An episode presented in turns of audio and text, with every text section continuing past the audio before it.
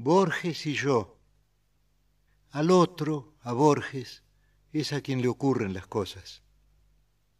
Yo camino por Buenos Aires y me demoro, acaso ya mecánicamente, para mirar el arco de un zaguán y la puerta cancel. De Borges tengo noticias por el correo y veo su nombre en una terna de profesores o en un diccionario biográfico.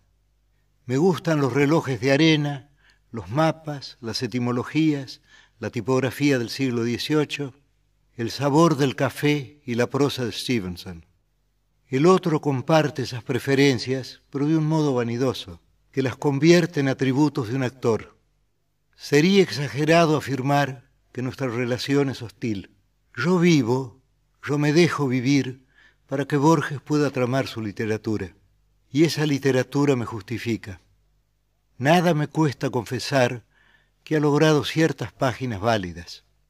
Pero esas páginas no me pueden salvar.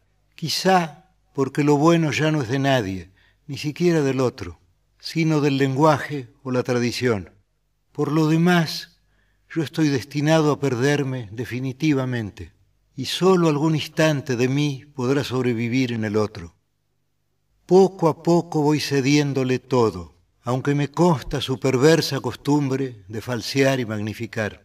Spinoza entendió que todas las cosas quieren perseverar en su ser. La piedra eternamente quiere ser piedra y el tigre un tigre. Yo he de quedar en Borges, no en mí, si es que alguien soy, pero me reconozco menos en sus libros que en muchos otros, o que en el laborioso rasgueo de una guitarra. Hace años yo traté de librarme de él y pasé de las mitologías del arrabal a los juegos con el tiempo y con lo infinito.